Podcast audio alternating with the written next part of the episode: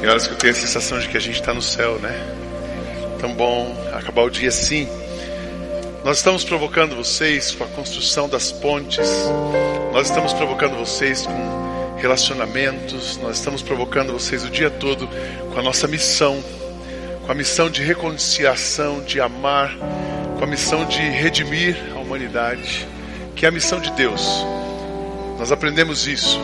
Deus não tem uma missão para nós, Deus nos tem para a sua missão.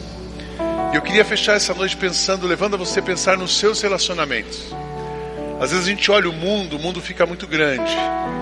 Às vezes quando a gente olha a missão e nós ouvimos grandes líderes hoje, fica muito grande. O desafio fica muito grande. Mas para que você seja usado e toda a sua influência seja ampliada, você precisa estar bem.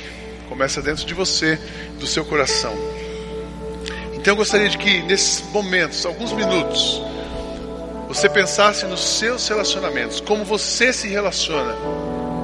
Primeiro com a pessoa mais próxima de você, que normalmente é sua família.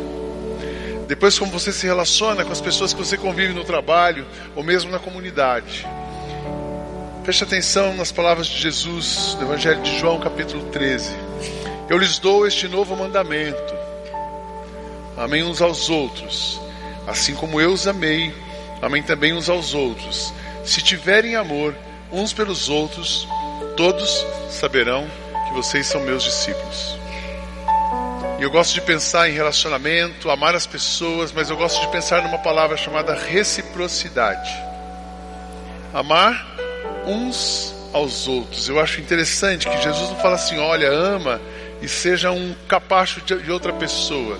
Olha, ama, não, amem uns aos outros. Essa palavra reciprocidade, ela tem alguns sentidos. No mundo corporativo, ela é o ganha-ganha. Olha, você sempre tem que fazer alguma coisa ganhando. Você ganha, o outro ganha. Platão, quando ele definiu os conceitos de amizade, ele disse: ah, esse reciprocidade é você ter uma amizade perfeita com alguém. O que é amizade perfeita? Uma pessoa trabalhando para o bem da outra pessoa.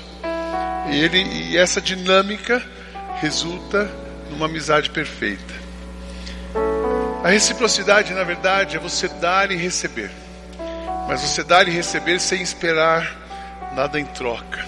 Reciprocidade é você amar e ser amado, servir e ser servido dar suporte e ser suportado. Aliás, essa lista é a lista que Paulo escreve ah, o tempo todo nos evangelhos, na, nas cartas paulinas, no Novo Testamento. Ele está sempre dizendo um ao outro, uns aos outros. É o suporte, é o amor, consolar uns aos outros, instruir e ser instruídos, animar e ser animado, perdoar e ser perdoado. A lista, a lista aqui pode ser grande, você pode ampliar essa lista, mas a essência é uma só. Faça para o outro aquilo que você gostaria que ele fizesse para você. Ame da mesma maneira que você gostaria de ser amado. A reciprocidade que funciona é aquela que é feita com amor, sem segundas intenções e que vai promover o bem comum. Reciprocidade, para você ter alguma vantagem, não é reciprocidade, é ganha-ganha, é aproveitamento. Agora, reciprocidade, você age sem esperar nada em troca, e não é você quem ganha, são todos que ganham. O melhor e único exemplo puro perfeito de reciprocidade é Jesus. Jesus é o relacionamento perfeito de reciprocidade. Ele foi à cruz, se doando pelo sofrimento da humanidade. Ele não precisava, mas ele foi por mim e por você. Eu disse hoje para alguém aqui: a gente não precisa engolir sapo, Jesus engoliu o sapo. Na verdade, ele não engoliu o sapo, ele engoliu a humanidade inteira. Quando ele foi à cruz por nós. Ele foi à cruz sem esperar nada em troca, ele se entregou pelo benefício de todos. Ele ama cada pessoa sem exigir nada em troca de nós. Eu queria que você fechasse essa primeira noite aqui na sua noite na Target, pensando na reciprocidade. Pessoas que você tem se relacionado, como é que você tem se relacionado com elas? Será que você é uma pessoa que tem relacionamentos abusivos? Você usa pessoas? Será que você é uma pessoa que olha a pessoa e trata a pessoa bem só quando ela pode te dar alguma coisa? Ou você tem tratado bem, tem tratado as pessoas como você gostaria de ser tratado?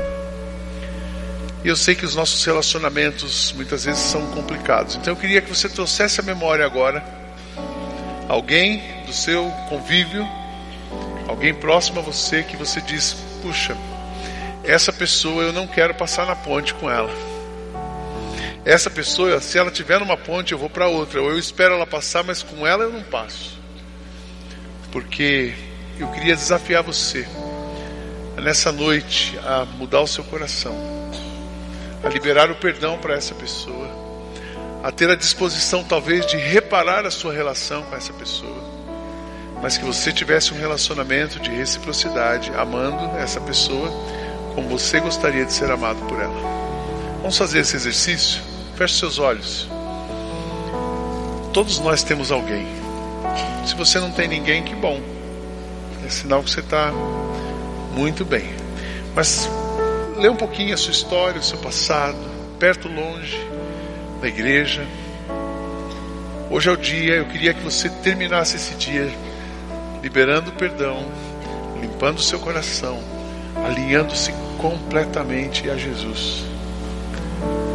Porque eu sei que Ele tem coisas especiais para todos nós, mas nós precisamos estar limpos, nós precisamos estar renovados.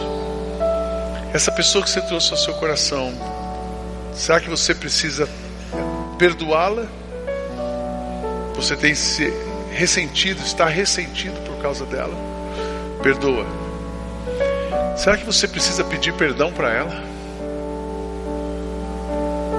Talvez você precisa pedir perdão. Porque quando a gente pede perdão é que nós somos perdoados. Será que você precisa ligar para alguém hoje à noite mandar uma mensagem e dizer assim: me perdoa. Eu estou com meu relacionamento zerado, pronto para caminhar com você na mesma ponte, pronto para andar com você na mesma estrada. Coloque essa pessoa diante de Deus. Coloque-se diante de Deus. Momento de oração, de contrição, de busca de perdão, de santificação, de renovo. Senhor Jesus, assim como o Senhor orou para nós e não viu nenhum obstáculo para nos amar, que o Senhor também coloque no nosso coração o amor pelas pessoas que o Senhor tire todos os obstáculos que têm, que têm nos impedido de fazer com que isso aconteça. Liberamos perdão, perdoamos que o Senhor nos encoraje, cada um aqui, a pedir perdão por aquilo que apareceu agora na nossa memória, na nossa mente. Mas que nenhum de nós seja encontrado em falta nessa área. Que nenhum de nós seja desabilitado para ser um construtor de pontes, por não estar disposto a andar em pontes com as pessoas. Perdoa o nosso pecado, limpa o nosso coração e ensina-nos a amar assim como o Senhor tem nos amado. É a nossa oração, para a glória do Senhor Jesus, para o bem da humanidade. Em nome de Jesus oramos. Amém. Amém. Nós temos aprendido que nós não podemos, mas Ele pode. Nós não somos, mas Ele é. E quando a gente vai para Cristo, entrega para Ele, tudo Ele faz. O nosso convite então, olhe para Jesus, levante seu coração. Nós vamos ficar em pé, vamos cantar a última música. Vamos olhar para Deus e pedir que Ele nos renove, continue nos limpando e usando a nossa vida para a glória dele.